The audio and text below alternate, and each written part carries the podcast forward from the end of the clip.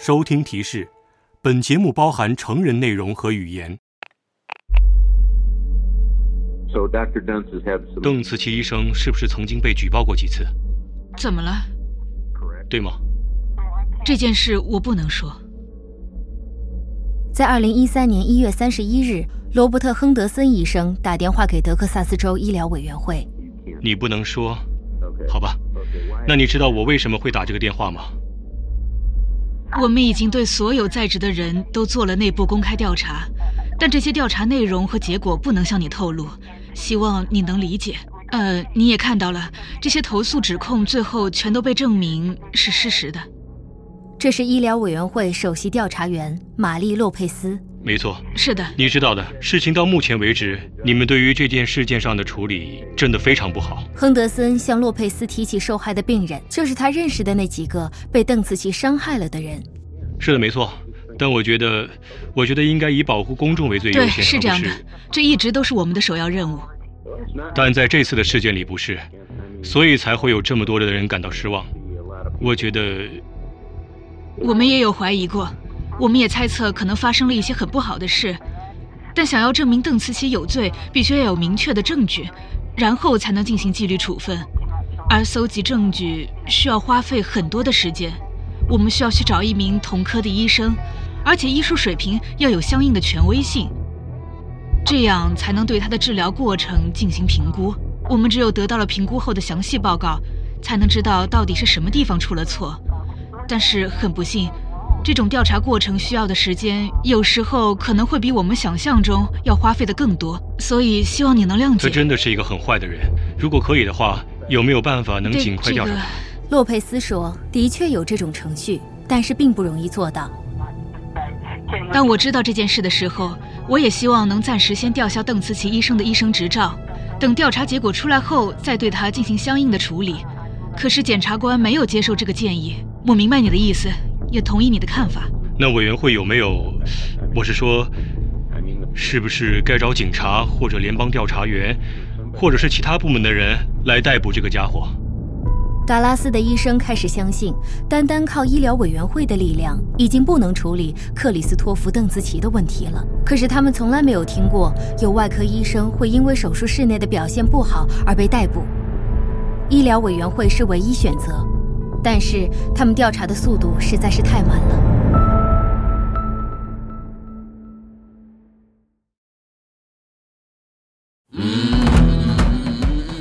我是主持人陈婷婷，这是汪队制作的《死亡医生》。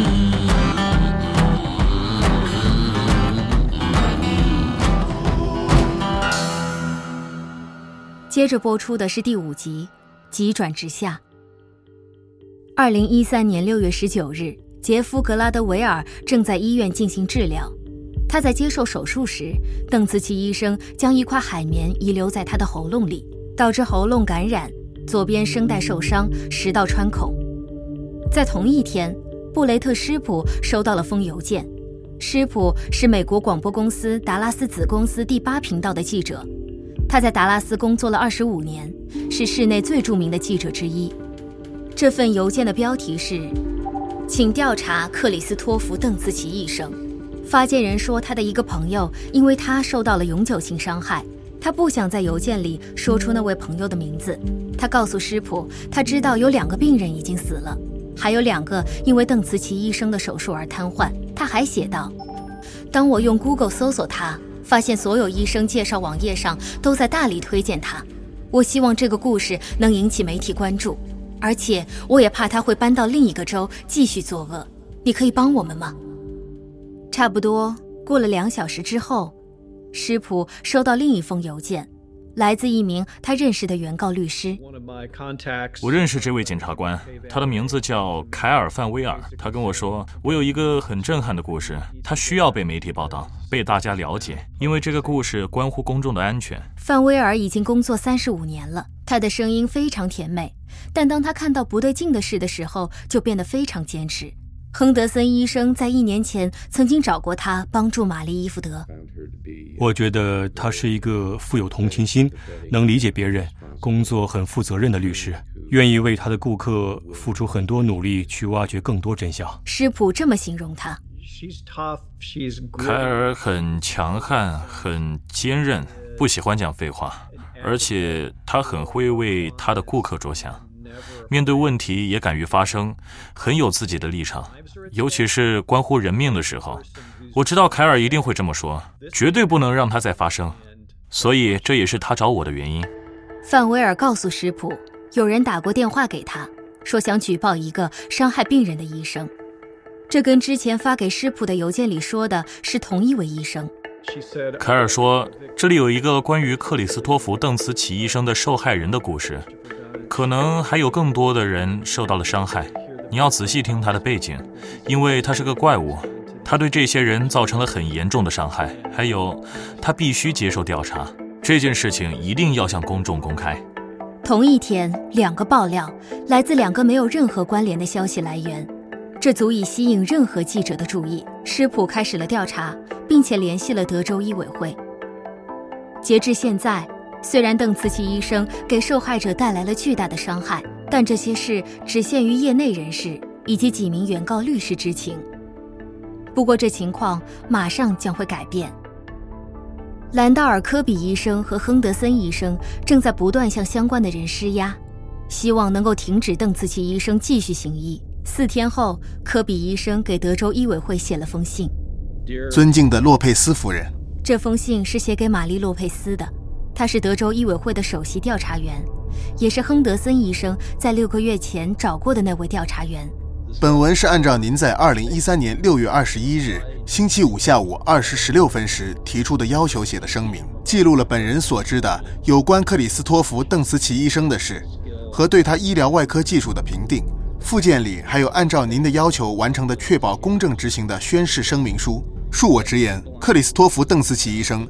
德州医委会执照编号 N 八幺八三，他是一个有缺憾的医生，而且具有反社会人格。德州医委会必须马上吊销他的医生执照，阻止他继续拥有行医资格。科比医生说，邓紫棋医生是他见过最粗心、最无知、最危险的脊柱外科医生。本人连同亨德森医生和霍斯迪克医生都这么认为。亨德森医生是脊柱外科医生，霍斯迪克医生是胸椎外科医生。我们要求达拉斯县地区检察厅逮捕邓慈奇医生，把他关进监狱。这是我们认为唯一可以制止他的暴行的方法，因为到目前为止，没有什么办法能够阻止他。所以，我认为只有警方才有能力和手段去彻底解决这件事。你们的责任是保护公众。对德州市民来说，邓慈奇医生是一个危险的炸弹。医学博士兰道尔·科比敬上。这封信的效果怎么样？很有效。在收到科比医生的这封信以及布雷特施普的调查之前，德州医委会已经对邓紫棋展开了调查。我是在2006年6月被州长任命为主席的。在2014年8月的时候，我辞去德州医委会委员会主席的职务。欧文·扎尔勒医生在德州圣安吉洛工作，那时候他也是德州医委会纪律委员会的主席。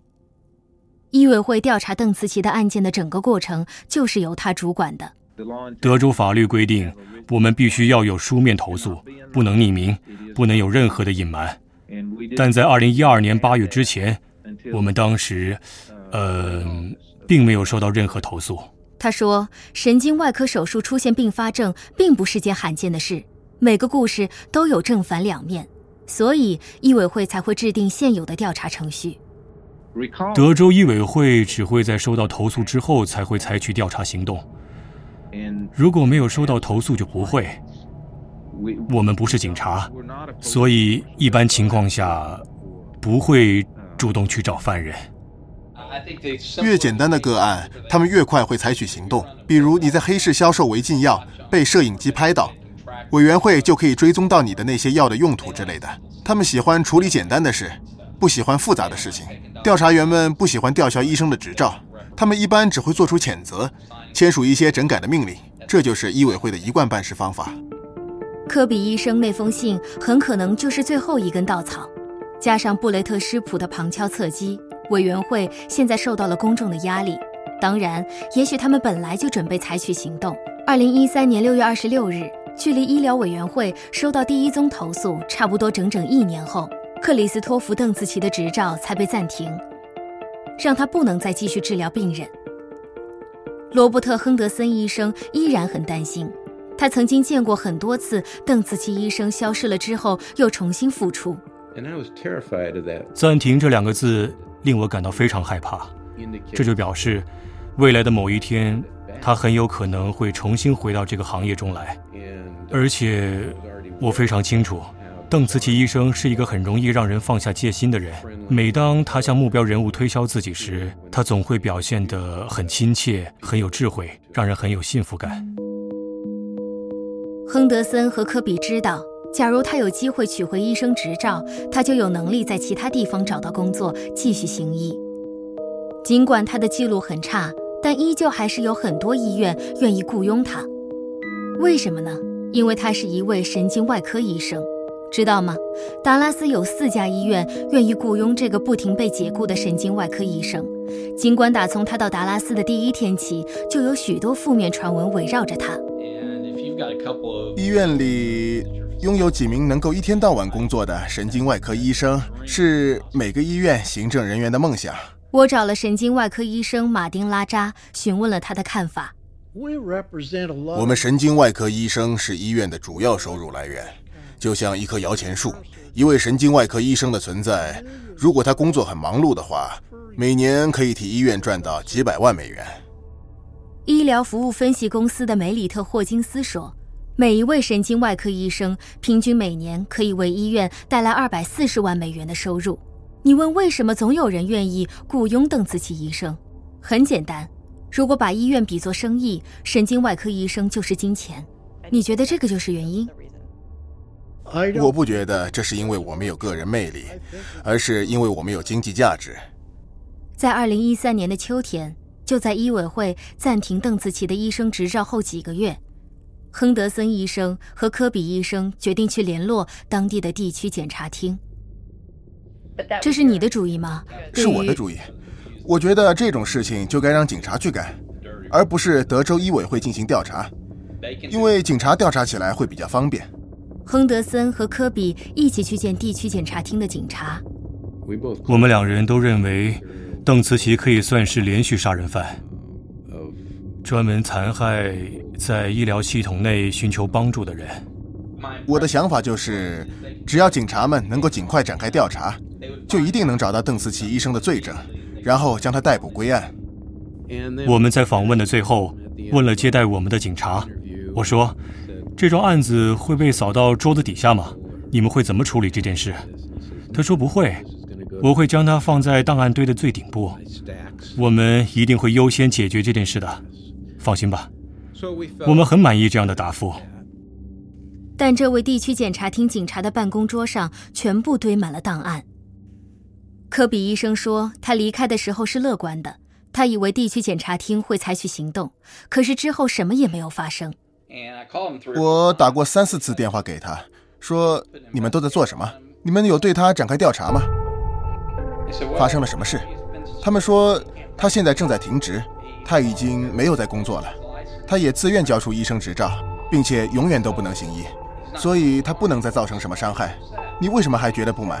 我说，即使他没有医生执照，也不代表他不会再尝试去杀人。之后我每隔半个月就会给他打一个电话。卡尔范威尔律师也去过地区检察厅，希望这样可以引起民事诉讼科的注意。那时候，已经有其他医生对邓慈琪医生的事情发出了声明，他们认为这个人不是患了脑肿瘤，就是有一定的精神病，也许他还有严重酗酒和滥用药物行为，甚至，也许完全没受过专业的医疗训练。反正，邓慈琪医生就是一个。高度危险，且很有可能随时就爆发的疯子。可是，地区检察厅依然没有行动。二零一三年十二月六日，医疗委员会永久吊销了克里斯托弗·邓紫棋的医生执照。十天后，他申请了破产，身上的债务超过了一百万美元。他没有医生执照。所以没有工作，他整天对着电脑计划着要如何付出，和攻击在网上那些激怒他的人。他有自己的 Facebook 主页。这是杰夫·格拉德维尔，邓茨奇最后一个主刀的病人。他说，他看见邓茨奇上传了一张他在手术室内的照片，照片下有人留言说：“克里斯托弗又救了一条命。”格拉德维尔回答：“也许是又杀了一个人。”大约一小时后，他收到邓慈奇的 Facebook 信息，他说：“Your surgery was routine。你的手术本来非常顺利，但我发现了一个很厚的疤痕。我觉得那很有可能是一个融合瘤，或是某种转移性疾病。这种异常组织非常脆弱，很有可能会突然流血，而且非常难控制。他口中说的异常组织并不是癌症，而是杰夫·格拉德维尔颈部的一组肌肉。我展示了完美的临床判断，我也掌控着手术室。接下来所做的每一个步骤，都尽我所能保障你的安全。真是可笑，不好意思，但实在是……我还以为你没有回复。不不不，事实上，在那之后，我找律师谈过。我告诉他，我在 Facebook 见到邓慈琪的照片，就骂他是杀人犯。我很怕会惹上麻烦，但是我的律师只是笑了笑。然后跟我说：“不，别再理那家伙就行，放着别去管他。”记者已经开始跟进邓慈琪医生的个案。医委会在六月暂停他的执照时，发了一份一页长的新闻稿。记者当时报道了几个故事，但这也只接触到了这场大灾难的表面。第一篇真正深入的报道是出自奥斯汀的《德克萨斯观察家报》，一份备受大家尊重的双月刊报纸。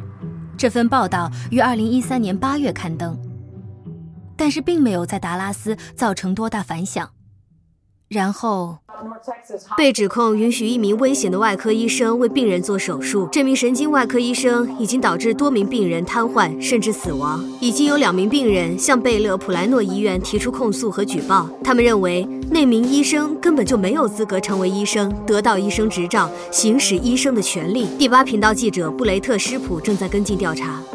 布雷特·施普把邓紫棋医生的事情搬到了北德克萨斯州的所有电视屏幕上。克里斯托弗·邓斯奇医生自称是北德克萨斯州最有成就的外科医生。之后，在2011年7月，贝勒普莱诺开出5万元月薪，另加各种津贴，聘请他成为贝勒普莱诺医院的专属全职医生。根据凯尔·范威尔所提出诉讼的内容，邓茨奇医生的前雇主形容他是一个极端自大、不接受任何质疑反驳的人，可能患有精神病，也可能是个瘾君子。或两者皆是的危险人物，贝勒医院暂时还没发出正式回应，只是否认有关指控。一个又一个的受害人和他们的家属都说出同一种看法，他们认为邓慈琪在替他们做手术之前早就应该被停职了。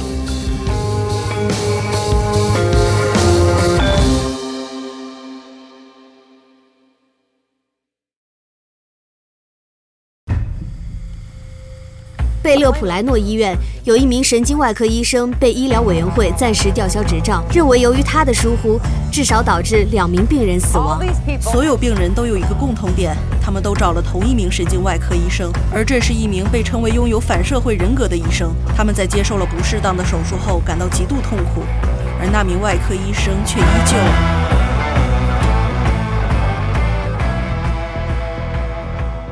被隐瞒的事实得到了公开。邓紫棋医生成为了当地媒体的热门人物。本来觉得自己孤立无援、只能默默忍受的受害人，突然发现自己原来并不孤单。有个朋友打电话给我说，给你治疗的那个医生最近上了电视新闻，报道说他已经杀了好几个病人。雪莉·默克打开了电视，看见邓紫棋医生，他马上跑到了他的诊所。我不知道发生什么事，也不知道为什么我的医生上了电视。于是我想调查一下。我尝试打电话给邓慈琪医生，但是却没有任何人过来接听。于是我们就跑到了他的诊所，但是也没有人出来应门。其实我也是看到电视新闻之后才知道。菲利普·梅菲德是退役海军，在达拉斯当货车司机。他2013年在雷格西手术中心接受邓紫棋医生做颈椎手术，结果左边身体瘫痪。记者做了调查报告，还揭发了医院。我说：“哇，真的吗？实在很难相信。”他的神经系统也受到破坏，出现了一些我从没听过的症状，比如他的皮肤有时候会发炎，感觉像有把火在烧，而且还会剥落。邓慈琪搬到科罗拉多州，跟他的父母住在一起，他的人生急转直下。二零一四年一月，他在凌晨三点于丹佛市南面被警察逮捕。警察截停了他的车，是因为他的车开在路的左边，而且有两个车胎爆了。车窗打开的时候，警察闻到一股非常浓烈的酒味，在车厢里看到一瓶空的酒精饮料，还有一瓶是满的。在接受呼气测试之后，他被警察以酒后驾驶的罪名逮捕，送往了戒酒治疗所。尽管他现在住在科罗拉多。但他还是会回到达拉斯去探望他的两个儿子。他的大儿子在2011年12月出生，当时邓紫棋还是贝勒普莱诺医院刚刚崛起的新星。他的女朋友温蒂杨在2014年9月替他生了另一个儿子。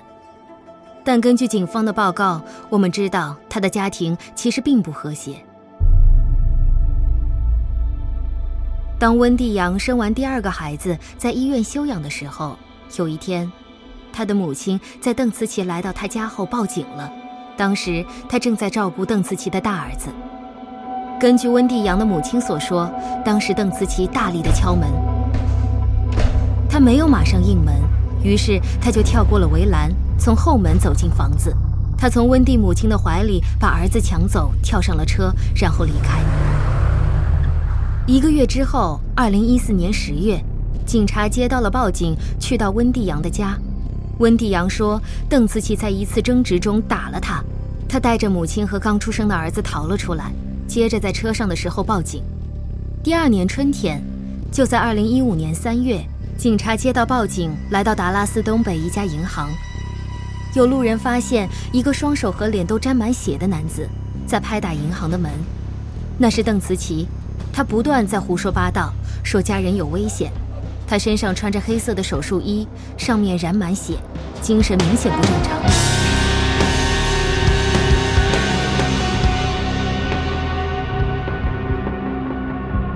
警察将他带到附近的一所精神科医院。两星期后，这次轮到邓紫棋自己报警了。他跟温蒂阳的现任男友打了一架。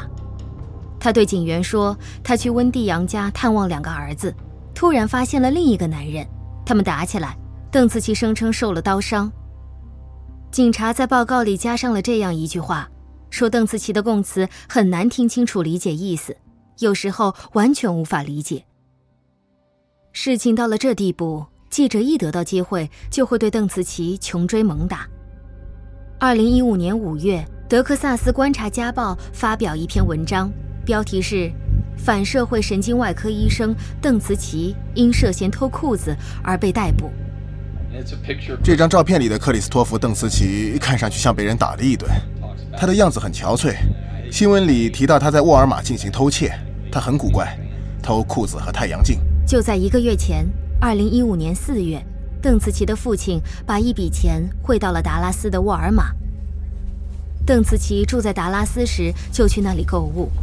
他的手推车里所有货品的价格加起来是八百八十七美元，里面的东西有手表、太阳镜、真丝领带、电脑器材、对讲机和一瓶黑色打卡男士香水。他从柜台里拿了几个袋子，把东西放了进去，然后他挑了一条裤子拿到试衣间里穿上，将自己的裤子放进手推车。他穿着那条偷来的裤子，推着手推车走出大门。因为没有付钱，结果以偷窃罪被逮捕了。我看了新闻，令人感到惊奇的是，他还在自己的报道里留言，说报道不是事实，背后有一个大阴谋。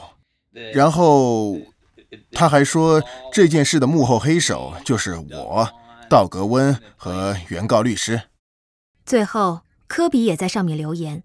看过邓紫棋这个疯子留言的人，还会怀疑我向德州医委会举报他，不是一件百分之一百正确的事情吗？句尾还加了两个问号和一个感叹号。之后又过了几天，邓紫棋不停在网上刷屏。之后他又威胁我们，威胁凯尔·范威尔、道格温和我。记得吗？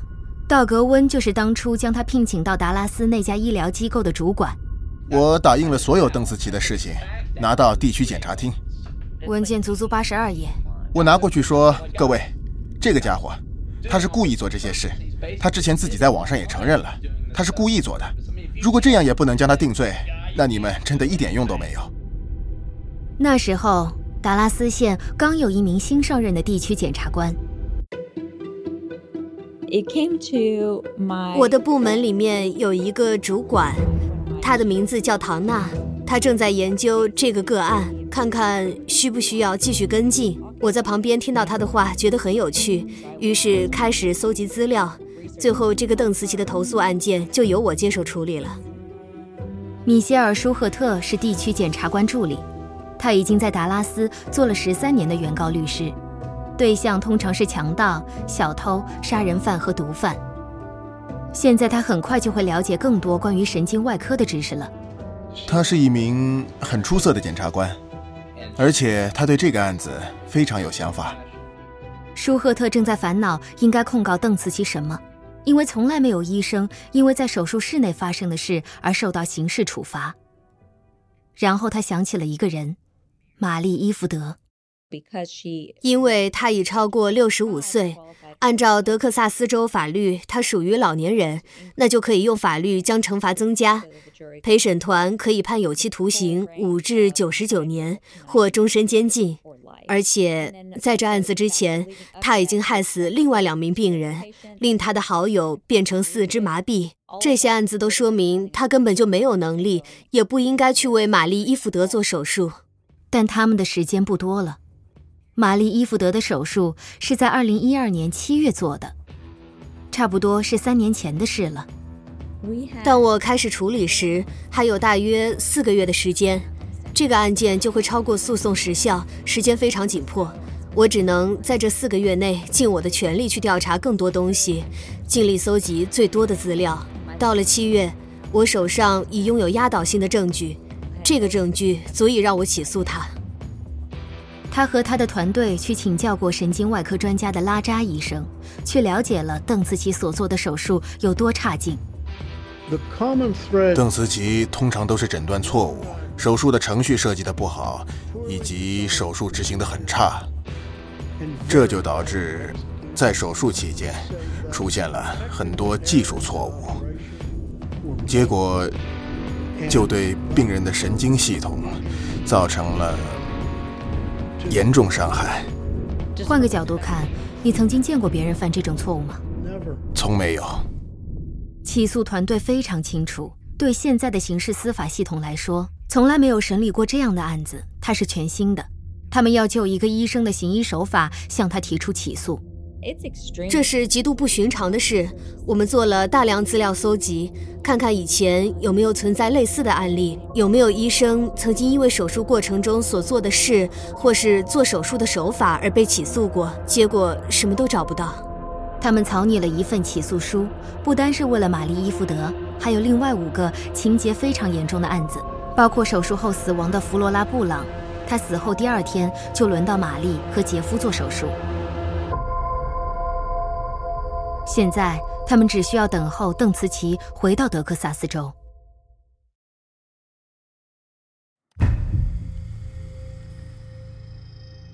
虽然现在邓慈琪住在科罗拉多州，但他依然会定期回到达拉斯探望他的孩子。达拉斯的原告律师已经准备好起诉书，然后就在二零一五年七月二十一日，我们突然发现邓慈琪。当我们准备提出起诉时，他正在室内。于是我们把起诉书密封，以确保没有人知道它的内容。就在那天早上，我把起诉书给了陪审团。过了几个小时之后，他们决定接受起诉书，并发出逮捕令。达拉斯警局已准备拘捕他。他们到他家，然后开始敲门。他自愿跟他们走吗？我不认为他完全明白这次事情的严重性，我也不觉得他真的意识到自己将来很有可能要坐牢，和马上就要受到什么样的惩罚，因为他一直以来这么做都没有受到惩罚。这么多年来，他从来没有为自己的行为负过责，他从没有被罚款，从来不用为自己的行为负责，所以他这次也以为可以花言巧语为自己开脱，就跟以前一样。从医疗事故方向解释，面对医院、民事律师和医疗委员会，他都能脱罪。他以为这一次也一样开脱，免受刑事起诉。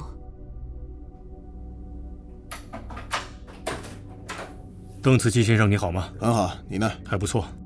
达拉斯将他拘留在县监狱里。他身穿一件发皱的绿色 T 恤，眼睛下面有很浓的黑眼圈，而且面容浮肿。我是达拉斯警局的安德森探员，幸会。你也许不知道发生什么事，我会详细跟你说明，好吗？好的，幸会。明白。其实，事实上，我正打算将我手上的所有文件直接交给地区检察官。是吗？全部交给他，让他知道事情的真相。因为我知道到底发生了什么事，我完全没有违法。现在你有在哪工作吗？没有，我我还在待业中。邓紫棋说：“我还在待业中。”好吧，今天带你来这里的原因，就是因为你被指控有五项严重袭击罪，一项令老年人受伤罪，好吗？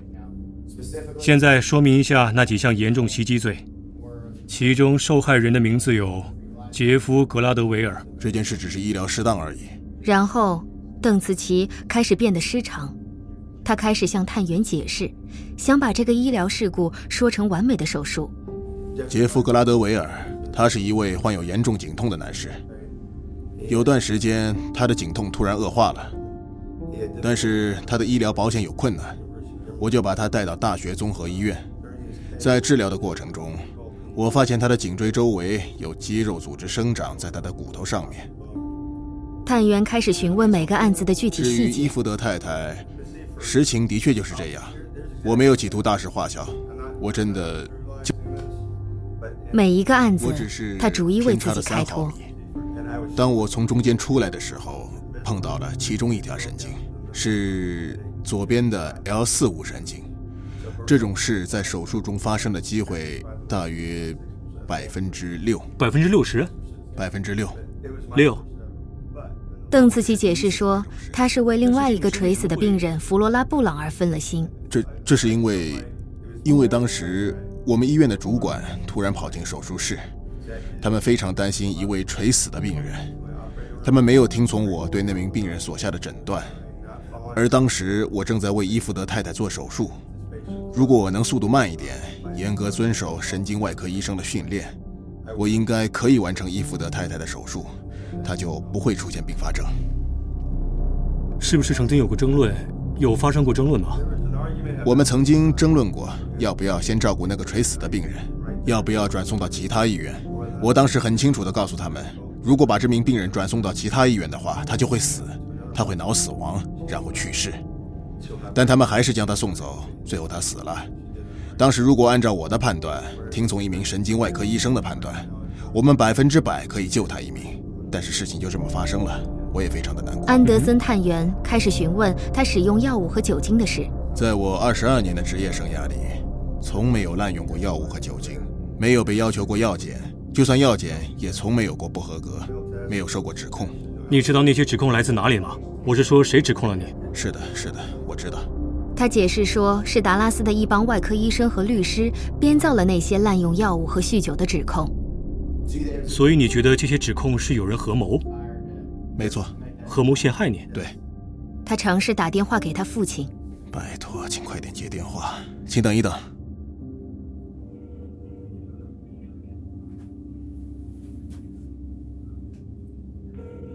你不用在意，可以继续等。好的，现在已经接通了。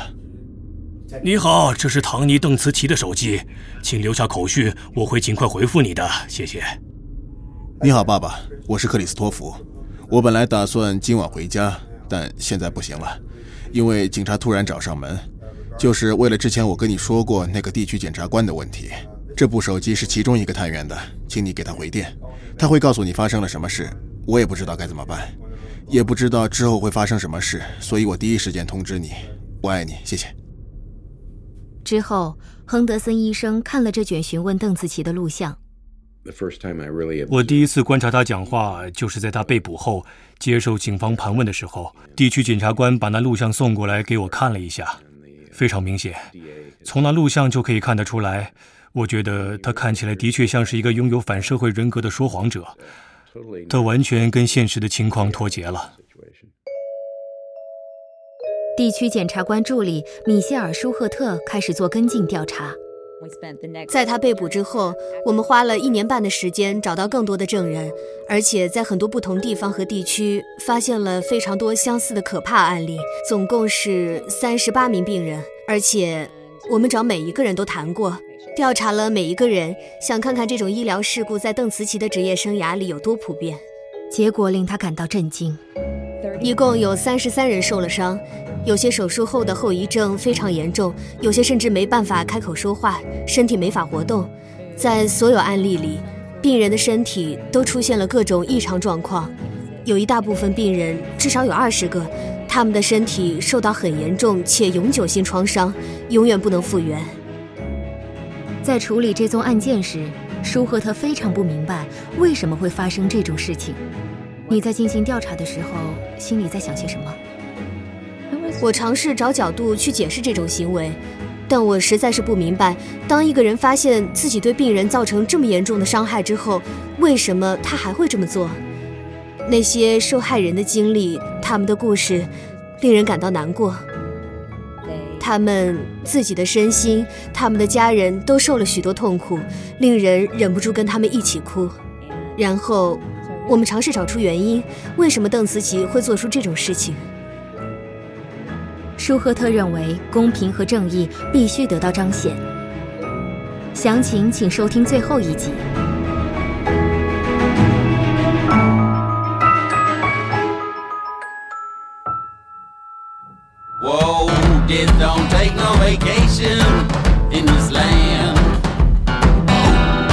本节目是汪队制作的六集迷你调查系列。死亡医生的第五集。